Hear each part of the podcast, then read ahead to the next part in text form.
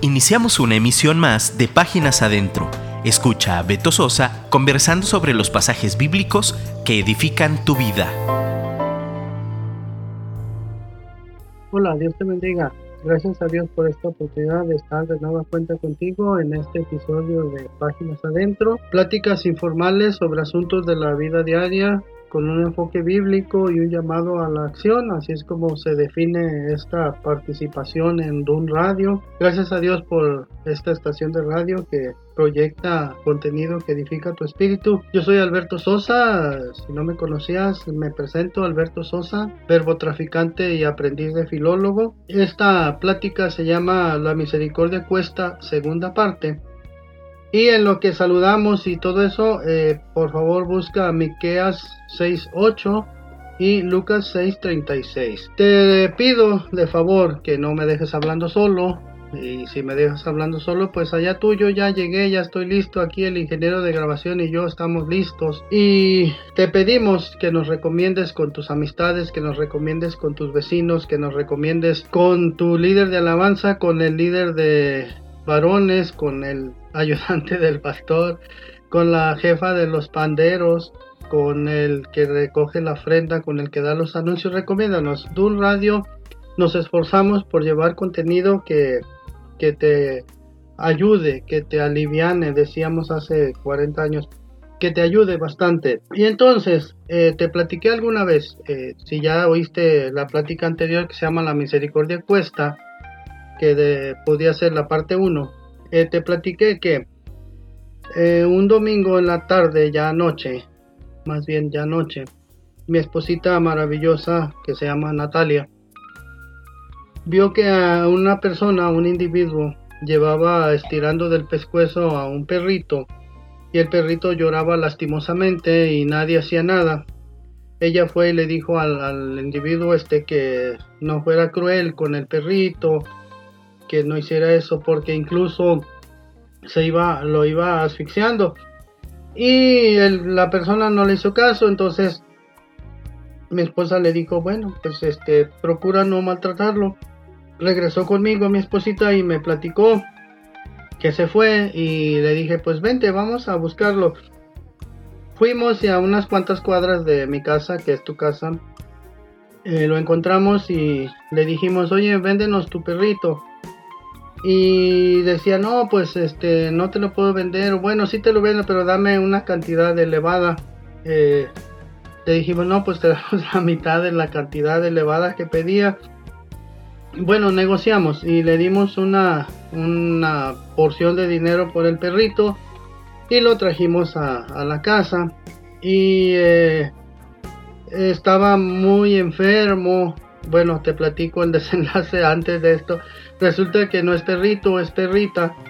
Y eh, este, venía muy enfermo, un severo problema en el estómago, desnutrida, deshidratada, eh, no sé, dañada psicológicamente, no sé si, los perros se dañan psicológicamente, pero, pero estaba espantada, tenía mucho temor de los humanos y al día siguiente, lunes, la llevamos con el veterinario y ya el veterinario nos dijo lo que tenía y nos dijo que había que comprarle cierto medicamento. Y mi esposita maravillosa le dijo, oiga doctor, ¿cómo ven? Fíjese, pagamos una cantidad de dinero por la perrita y ahora vamos a tener que pagar otra cantidad de dinero por sus medicinas. Y el veterinario, que no es cristiano, que no conoce al Señor, pero ya le vamos a predicar, eh, decía, señora, la caridad cuesta. Y bueno, él no es cristiano y esto traducido, traducido al cristiano, eh, la misericordia cuesta. Y en Miqueas 6.8, espero que ya lo encontraste, dice, oh hombre, él te ha declarado lo que es bueno y que pide Jehová de ti. Dos puntos. Solamente hacer justicia y nota esto. Y amar misericordia. No es que si queremos hacer misericordia o que si nos nace o que si ando de humor para hacer misericordia, no, Dios pide que amemos misericordia y dice y humillarte ante tu Dios. Lucas 6:36, el Señor Jesucristo hablando, dice, Sed pues vosotros misericordiosos como también vuestro Padre es misericordioso. Y bueno, ya te conté la historia y vamos a definir qué es misericordia según el diccionario. Y dice que misericordia es el sentimiento de pena o compasión por los que sufren, lo cual impulsa a ayudarles o aliviarles. Y en determinadas ocasiones es virtud que impulsa a ser benévolo en el juicio o castigo. Podríamos decir que también eh, benévolo en el prejuicio. A veces tenemos prejuicios y, y bueno, eh, vivimos en unos tiempos difíciles que se caracterizan porque cada quien vive como puede. Allí al final del libro de jueces, antes de empezar Ruth, dice que cada quien vivía como haciendo lo que bien le parece y si tú lees en inglés dice que lo que hacían lo que les parecía bien a sus ojos y pensando en esto de que eh, ser benévolos en el juicio, a veces emitimos juicios sin conocer el asunto y decimos, vemos que alguien cae en desgracia y decimos, pues yo creo que se lo merecía porque andaba en malos pasos, porque se apartó del Señor, porque nunca quiso echarle ganas, lo cual puede que sea cierto, pero no corresponde a nosotros eh, decir por qué le pasó, sino más bien lo que el Señor quiere es que seamos misericordiosos con Él y le ayudemos, ¿no? Eh, nadie que está enfermo con una herida eh, quiere que le digas eso te pasó por pecador, por adulto, ¿verdad? Lo que quieres es medicina, es lo que quieres que sane su herida. Y bueno, todos necesitamos un ejemplo, todos necesitamos eh, a quien, dicen los psicólogos que necesitamos a alguien a quien admirar. Bueno, nuestro mejor ejemplo de misericordia, el Señor mismo, Dios Padre, hablando en Éxodo 34:6, dice así: Y pasando Jehová por delante de él, delante de Moisés, proclamó: Jehová, Jehová, fuerte, misericordioso y piadoso, tardo para la ira y grande en misericordia y verdad. Fíjate, grande en misericordia y verdad. Y a veces decimos, yo soy hijo del rey, yo soy hijo de mi papi, Dios. Pues sí, qué bueno, pero debemos ser también misericordiosos y grandes en misericordia y amar misericordia. En el Evangelio puedes darte cuenta, en todos los Evangelios, que los escribas y los fariseos tenían una especial repulsa por Cristo, porque comía con pecadores, porque sanaba enfermos, y los religiosos de ese tiempo pensaban que la enfermedad era una muestra de que andaban en pecado, igual que ahora algunas gentes piensan eso. Y como él era amigo de personas de los bajos estratos sociales, pues los despreciaban, pero él, el Señor siempre les decía, escribas y fariseos hipócritas, si conocieras lo que significa misericordia quiero y no sacrificio. Y eso el Señor lo recitaba de memoria utilizando el texto que viene en Oseas 6, 6 que dice así, porque misericordia quiero y no sacrificio, y conocimiento de Dios más que holocaustos. Recordemos los pasajes de la mujer encorvada. El Señor Jesucristo ya ves que le gustaba sanar en sábado nada más por, por ver lo que había en el corazón de, los, de, sus, de sus adversarios. Y la mujer encorvada le reclamaron que por qué la sanaba en sábado y él les decía, oye, pero tantos años que el enemigo la tuvo atada y ahora que es libre te molesta. El hombre de la mano seca también que le dijo, eh, ¿qué, es mejor, hacer el bien o hacer el mal? Y le dijo al del hombre de la mano seca, estira tu mano y la estiró y fue sanada y le reclamaron también. En Juan vemos el, el episodio de un ciego de nacimiento y los discípulos, fíjate, sus cuatitos, los que andaban con él, los que lo veían hacer milagros, los que escuchaban en primera fila las predicaciones del Señor, le dijeron, Señor, ¿quién pecó, este o sus padres? Ellos decían, ellos en su cabeza tenían eso, que pensaban que la enfermedad era señal de pecado, de que andaban en pecado, de que no querían ponerse bien con Dios. Y vemos que el Señor lo sana y después a, ese pobre hombre lo querían enjuiciar por haber sido sanado y le decían, ¿quién te sanó? Es que ese hombre es pecador. Y el ex ciego decía, pues yo no sé si es pecador o no, pero a mí me sanó, yo era ciego y ahora veo. Después se lo encontró en el templo, dice ahí en Juan también, que el Señor le dijo, ¿conoces al Mesías? Y le dijo, no, no, lo conozco. Y el Señor le dijo, este que habla contigo es el Mesías. Y le dijo, vete y no peques más, no sea que te venga algo peor. Sí hay que decirle a la gente, sí hay que enseñarles que está mal que pequen, que está mal que desafíen a Dios y está mal que vayan en contra de las enseñanzas del Señor, pero primero hay que mostrarles misericordia, primero hay que abrazarlos, primero hay que darles de comer, primero hay que darles un suéter, primero hay que darles un abrazo y después les predicamos. La mujer adúltera también vemos que el Señor le dijo, ¿dónde están los que te acusaban? Y ella le dijo, pues no hay ninguno. Y le dijo, yo tampoco te acuso, vete y no peques más. Lamentaciones 3:22 dice, por la misericordia de Jehová no, sido, no hemos sido consumidos, porque nunca decayeron sus misericordias. Nuevas son cada mañana, punto y coma, por lo tanto, grande es tu fidelidad. Proverbios 3.3 dice, Nunca se aparten de ti la misericordia y la verdad. Átalos a tu cuello y escríbelos en las tablas de tu corazón. Y tú dices, ¿y qué gano con eso? Y hallarás gracia y buena opinión delante de Dios y de los hombres. ¿Quieres que la gente hable bien de ti? ¿Quieres que tus compañeros de trabajo tengan un buen concepto de ti? ¿Quieres que tus vecinos tengan un buen concepto de ti? Bueno, que la misericordia y la verdad vayan atados a tu cuello y escritos en las tablas de tu corazón y te va a salir natural hacer misericordia, te va a salir natural cederle el asiento a un viejecito o una viejecita en el camión, te va a sentir natural, te va a salir natural cruzar o ayudar a un invidente a cruzar la calle. Eh, no sé si te pasa, pero en el transporte público a veces bajan señoras de la tercera edad solitas. Nadie les tiende la mano para que bajen. Empiece a hacer eso, hermano, hermana que me escucha, empieza a hacer eso. Mateo 5:7 el Señor Jesucristo dijo, Bienaventurados los misericordiosos porque ellos alcanzarán misericordia.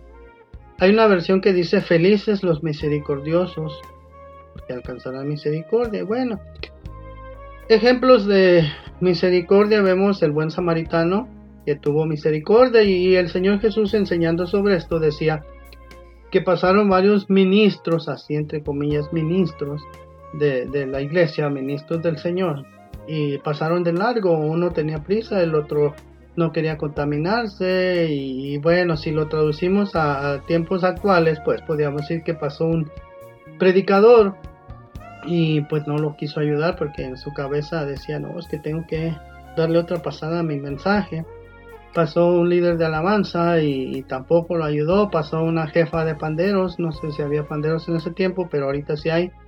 Y hay jefas de panderos también y no le ayudó. Y después vemos que una persona que ni iba a la iglesia, que ni se sabía ninguna escritura, que ni eh, traía en su carro calcomanías de Cristo te ama y que Jesus is the way, eh, él lo ayudó. Y eso el Señor Jesucristo le dijo al que le preguntó, ¿quién es mi prójimo? Y le dijo, ¿quién te parece que fue tu prójimo? Y dice, pues el que tuvo misericordia. Entonces tengamos misericordia.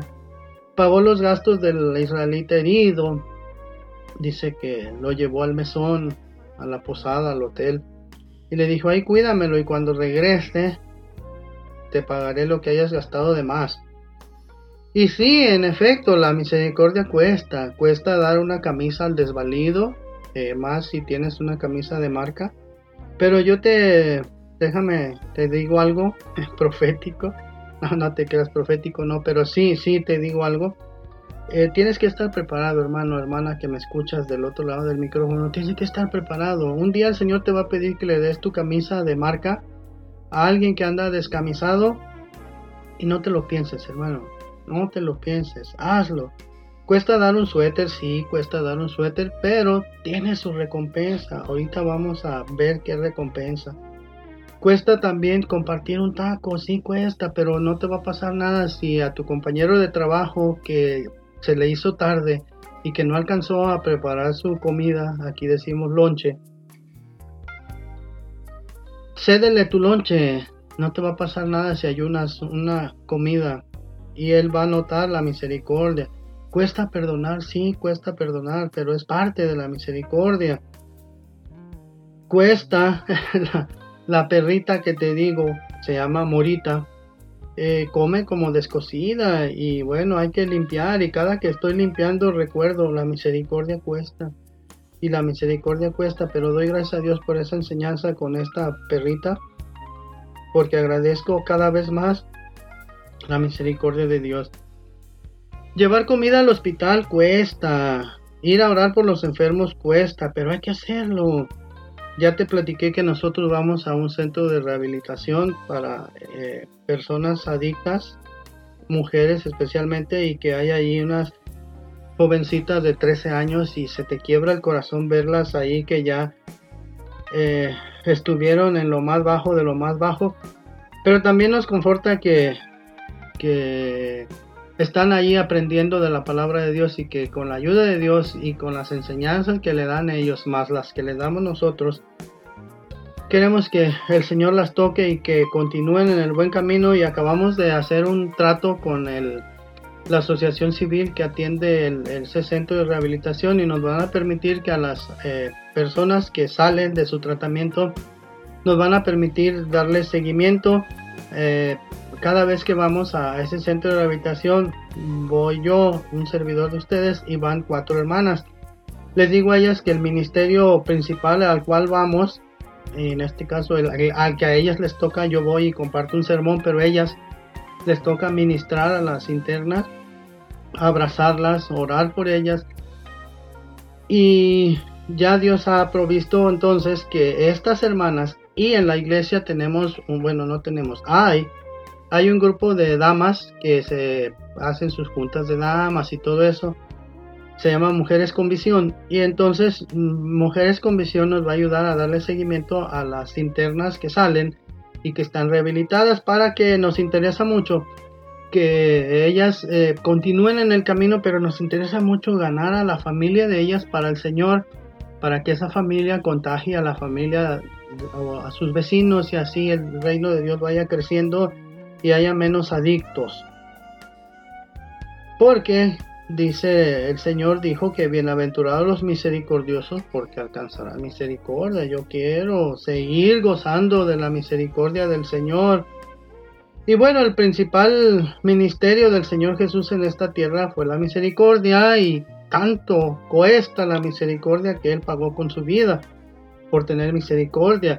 Y ya en el último aliento, casi en el último aliento, dijo, Padre, perdónalos porque no saben lo que hacen. Entonces, la iglesia debe mostrar misericordia. El mundo, la sociedad, los habitantes de esta tierra necesitan ver de veras la misericordia del Señor.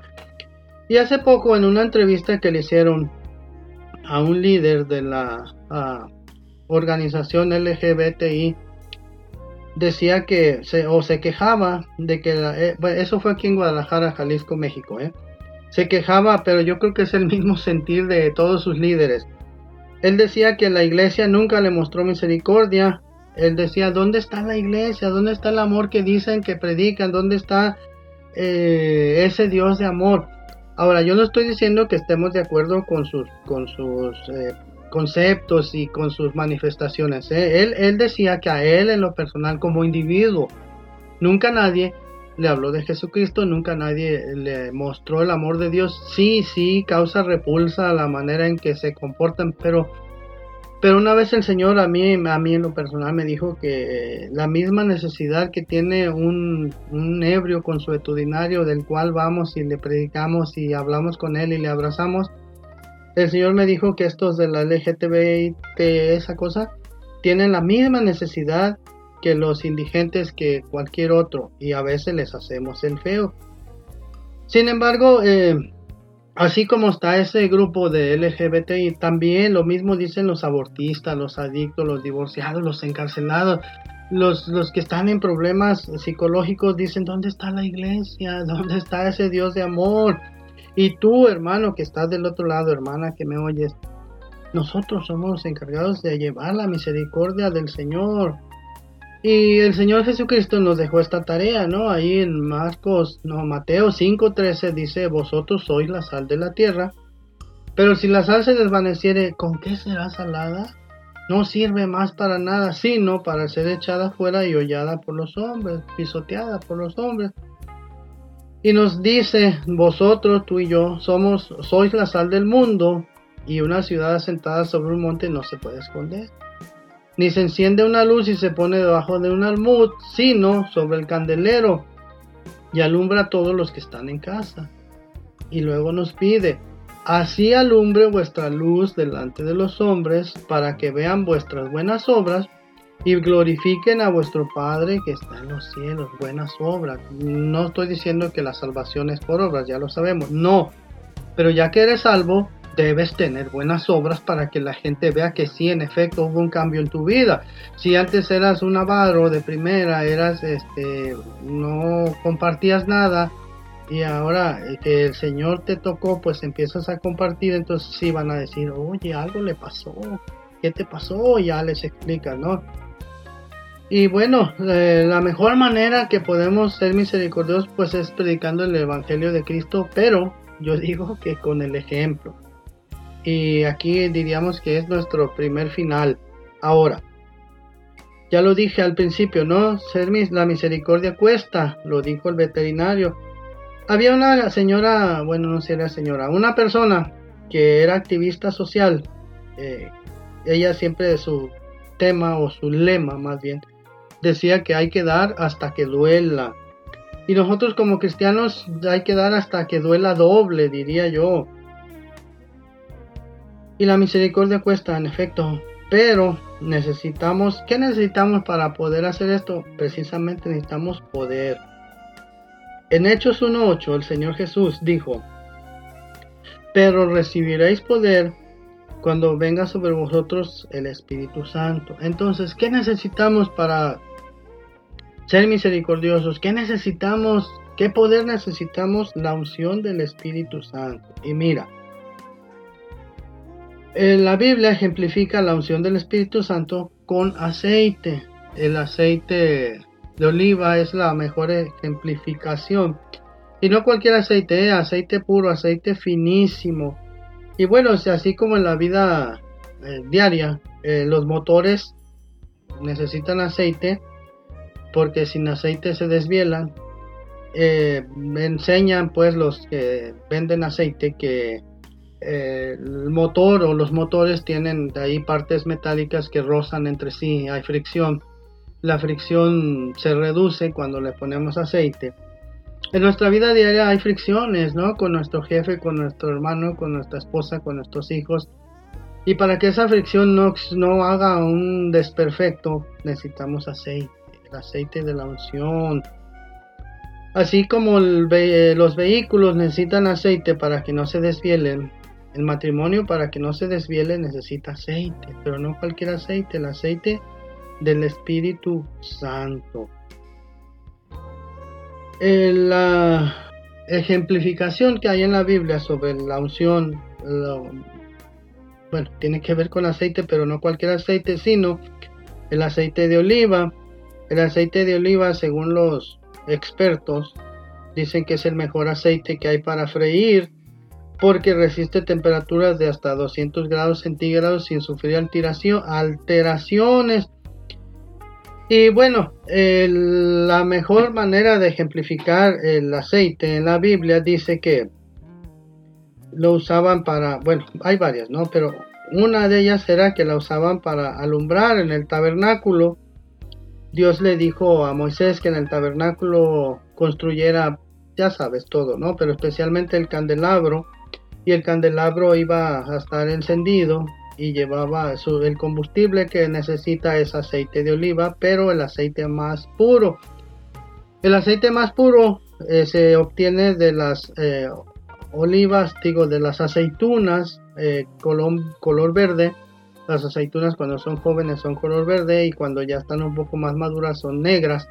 Pero el mejor aceite es de las de las verdes. Entonces, tú joven que me escuchas, tú puedes producir una mejor eh, un mejor aceite porque eres joven. Y bueno, el aceite de las aceitunas verdes mm, para extraerlo hay que eh, presionar o apachurrar, decimos aquí, apachurrar las, las aceitunas pero sin apachurarlas demasiado y el primer aceite que sale es el más fino. Después pasan a otro proceso donde las apachurran mucho más y ese aceite ya no es tan fino. Bueno, ese aceite se usaba para el tabernáculo. También el Señor Jesucristo enseña eh, la parábola de las diez vírgenes, dice allí que, que unas cinco llevaban aceite extra y otras cinco no llevaban aceite extra. Y entonces el aceite también es una mm, ilustración sobre la obediencia. Para poder ser obedientes necesitamos aceite. Y, cuando somos obedientes tenemos aceite, ¿no? Es de esos asuntos que, que están que debemos poner en práctica, ¿no? También otra de las eh, o la mejor, la mejor eh, ilustración que hay sobre el aceite es cuando dice ahí en la Biblia que a los reyes a los había que ungirlos o cuando los declaraban reyes o a partir de ese momento eran reyes los ungían con aceite el, profeta Samuel le tocó ungir a Saúl y luego le tocó ungir a David y dice la Biblia que llevaba un cuerno de aceite. El aceite que usaban era aceite de, uva, en este caso aceite, bueno, aquí los pastores usaban aceite de uva para ponerle en la cabeza a las ovejitas. En este caso no dice cuál, pero debe ser el de oliva, porque primera de Samuel 16:13 dice, y Samuel tomó el cuerno del aceite y lo ungió en medio de sus hermanos. Y desde aquel día en adelante el Espíritu de Jehová vino sobre David, está hablando de la unción de David, y se levantó luego Samuel y se volvió a Ramá. Fíjate, de aquel día en adelante el Espíritu de Jehová vino sobre David. Entonces, la unción del Espíritu Santo se ejemplifica con la unción de aceite, con el, hecho de que le pusieran aceite. Entonces, tú y yo necesitamos aceite. Si sin la unción del Espíritu Santo, dice la Biblia que la palabra de Dios es como lámpara, lámpara es a mis pies tu palabra y lumbrera mi camino, pero esa lámpara para tener efecto, pues necesita combustible, necesita aceite.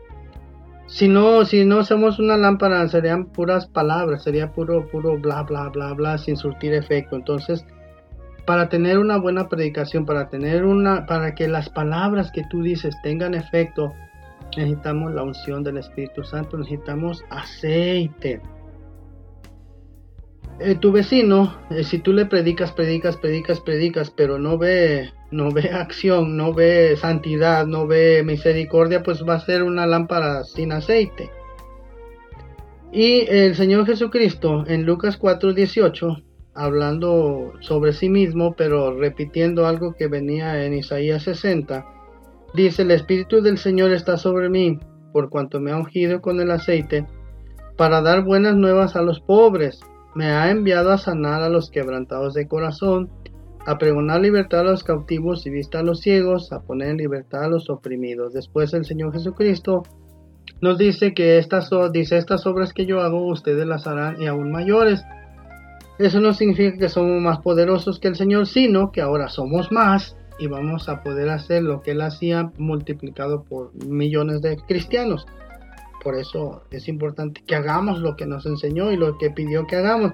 Entonces, tú y yo necesitamos aceite para llevar buenas nuevas a los pobres, para eh, sanar a los quebrantados de corazón. ¿Cuánta gente hay sufriendo? ¿Cuántas veces tu compañero de salón te ha platicado que está quebrantado de corazón y qué has hecho? ¿Cuántas veces tu vecino está en depresión y cuántas veces le has ayudado? ¿Cuántas veces tu hijo, hermano, hermana, tu hijo lo ves triste y no haces nada? El Señor necesitamos la unción para poder llevar sanidad a los quebrantados de corazón. ¿Cuánta gente hay cautiva. Necesitamos unción, aceite para poder pregonar libertad a los cautivos. Estas chavitas que vamos a ver al centro de rehabilitación estaban cautivas y la palabra las está limpiando, la palabra las está limpiando completamente, pero hay que tener aceite para poder ir y predicarles y que esa predicación tenga efecto sobre su alma y sobre su espíritu.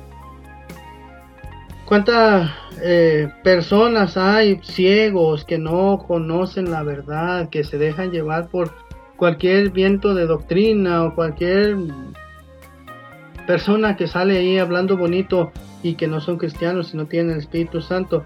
Para eso necesitamos el aceite, para poner en libertad a los oprimidos. Este mundo, esta sociedad, estas gentes necesitan en sus heridas psicológicas, en sus heridas emocionales, en sus heridas físicas, necesitan que les pongamos aceite mezclado con vino como le hacían antes para que se salen sus heridas, necesitamos aceite de la unción, necesitamos al Espíritu Santo. En Marcos 6:12 dice, hablando de los discípulos, dice, y saliendo predicaban que los hombres se arrepintiesen y echaban fuera muchos demonios y ungían con aceite a muchos enfermos y los sanaba. Hay muchas personas enfermas, cautivos, ciegos y es a quienes debemos mostrarles misericordia. El aceite de oliva también lo usaban para hacer jabón. El Espíritu Santo, el aceite limpia, lava, transforma.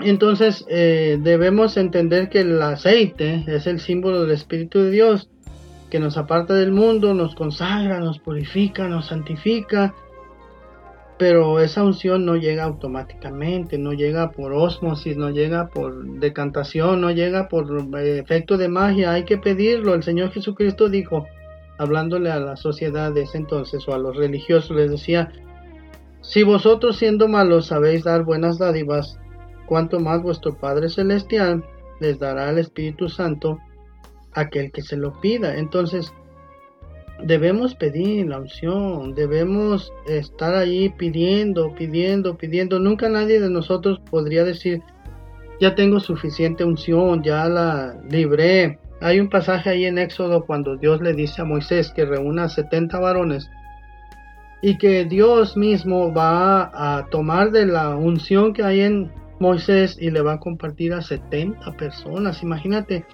Qué bendición tan grande tener suficiente aceite para Él y aceite para repartir, hermano, hermana. Necesitamos la unción del Espíritu Santo, necesitamos aceite para poder cumplir nuestra misión. Y mira, estuve estudiando qué dicen las neurociencias sobre ser feliz. Y resulta que eh, esas personas no son cristianos. Te recomiendo que veas ahí en, en YouTube, no, en Facebook una neurocientífica que se llama Nora Sarmiento, te repito, Nora Sarmiento. Y ella tiene una, varias, varias eh, conferencias, pero hay una que dice sobre la felicidad. Y bueno, ella dice que fuimos creados para ser felices y eh, eh, hay dos sustancias que nos ayudan a sentirnos bien, dos sustancias para el bienestar. Una es la serotonina y la otra es la dopamina. La dopamina te da una felicidad eh, efímera, ¿no? Y la dopamina está colgada de, que eh, compro, de que salgo, subo, bajo, voy, me divierto y eso te genera cierto bienestar, pero no felicidad. La serotonina es una, eh, tiene dos funciones, es hormona y es neurotransmisor. Y la serotonina sí está conocida y catalogada como la sustancia de la felicidad. Lo puedes buscar ahí en Google y para que obtengas mejores resultados puedes buscar en Google académico. Ahí aparece. Yo lo busqué. Y entonces dice que nuestro cerebro y nuestro estómago producen serotonina y eso nos ayuda a ser felices. Pero ella dice que la mejor manera de tener serotonina para ser felices, dice, es siendo misericordiosos, ayudando a tu prójimo, llevándotela bien con tu vecino, llevándotela bien con las gentes que te rodean, siendo, siendo responsable en tu trabajo, siendo buen padre, buen ciudadano, buen hijo, eso te ayuda a ser feliz. Y fíjate, ellos lo están descubriendo apenas hace 50 años y esto lo enseñó el Señor Jesucristo hace 2000 años y en la Biblia el Padre Dios nos lo enseñó desde hace muchos años. Dice entonces ahí el Proverbio 3 que nunca se aparten de ti la misericordia y la verdad. Y tendrás buena opinión, eh, bueno, átalas a tu cuello, escribirlas en la tabla de tu corazón y tendrás buena opinión delante de Dios y delante de los hombres. La gente que es feliz se le nota en su semblante, en su manera de ser, en su manera de actuar, en su manera de caminar. Y dicen los científicos que las personas felices contagian a los demás. Las personas felices eh, rinden más en su trabajo, rinden más en su estudio. Las personas que son felices son más productivas, son más inteligentes. Las personas eh, son más creativas porque además de cuando tu nivel de serotonina está bastante alto se genera otra sustancia que te ayuda a ser más creativo, a ser más inteligente, a, interactuar mejor con, con tus compañeros, con tu entorno, con tu prójimo. Y el Señor Jesucristo entonces él, él que conoce nuestra biopsicología o bio... cómo nos comportamos, pues eh, sabe que si queremos ser felices debemos ser misericordiosos. Cuando veas a alguien amargado es porque no es misericordioso, es porque no ama a su prójimo. Y el Señor Jesucristo dijo, amarás a Dios sobre todas las cosas y a tu prójimo como a ti mismo. Cuando hay gente amargada que todo le molesta, que todo cuestiona, es porque ni se ama a sí mismo y si no se ama a sí mismo, pues cómo va a amar a su prójimo. El apóstol Juan dice que si no amas a tu prójimo, a quien puedes ver, ¿cómo vas a amar a Dios a quien no puedes ver? Entonces, hermano, varón que me escuchas, eh, muchas mujeres se van de compras porque como no son misericordiosas, quieren suplir la serotonina con dopamina y dicen, pues yo soy feliz, pero en ratito, soy feliz cuando voy de shopping, cuando tengo 100 pares de zapatos. Hermano, si quieres ahorrarte una lana, un dinero, en sé tú misericordioso, pon el ejemplo de ser misericordioso, sé feliz y enseña a tu esposa y ya no va a necesitar irse de compras porque la misericordia le va a ayudar a ser feliz. Y entonces, perdón, conclusión, ¿quieres ser feliz? Primer paso, pide por la unción del Espíritu Santo. Paso 2, practica la misericordia. Y ya que seas misericordioso, podrás decir como dijo David en el Salmo 23. Ciertamente, el bien y la misericordia me seguirán, y en la casa de Jehová moraré por largos días. Imagínate qué tremendo, ¿no? Donde quiera que tú vas caminando, la misericordia va contigo. Perdón. Y además, como eres misericordioso, el bien te va a ir siguiendo. Seamos misericordiosos, pero para esto necesitamos la unción, el aceite del Espíritu Santo. Esto es Páginas Adentro, recomiéndanos, no te vayas. Eh, después de este programa sigue mi vecino Frank Ching con su ah, programa Guapos pero no perfectos, altamente recomendable, pasa la voz que oigan Dun Radio y que oigan páginas adentro. Muchas gracias porque no me dejaste hablando solo. Dios te bendiga. Escríbenos por WhatsApp 3335 890851 y déjanos un comentario. Te esperamos en nuestra próxima emisión.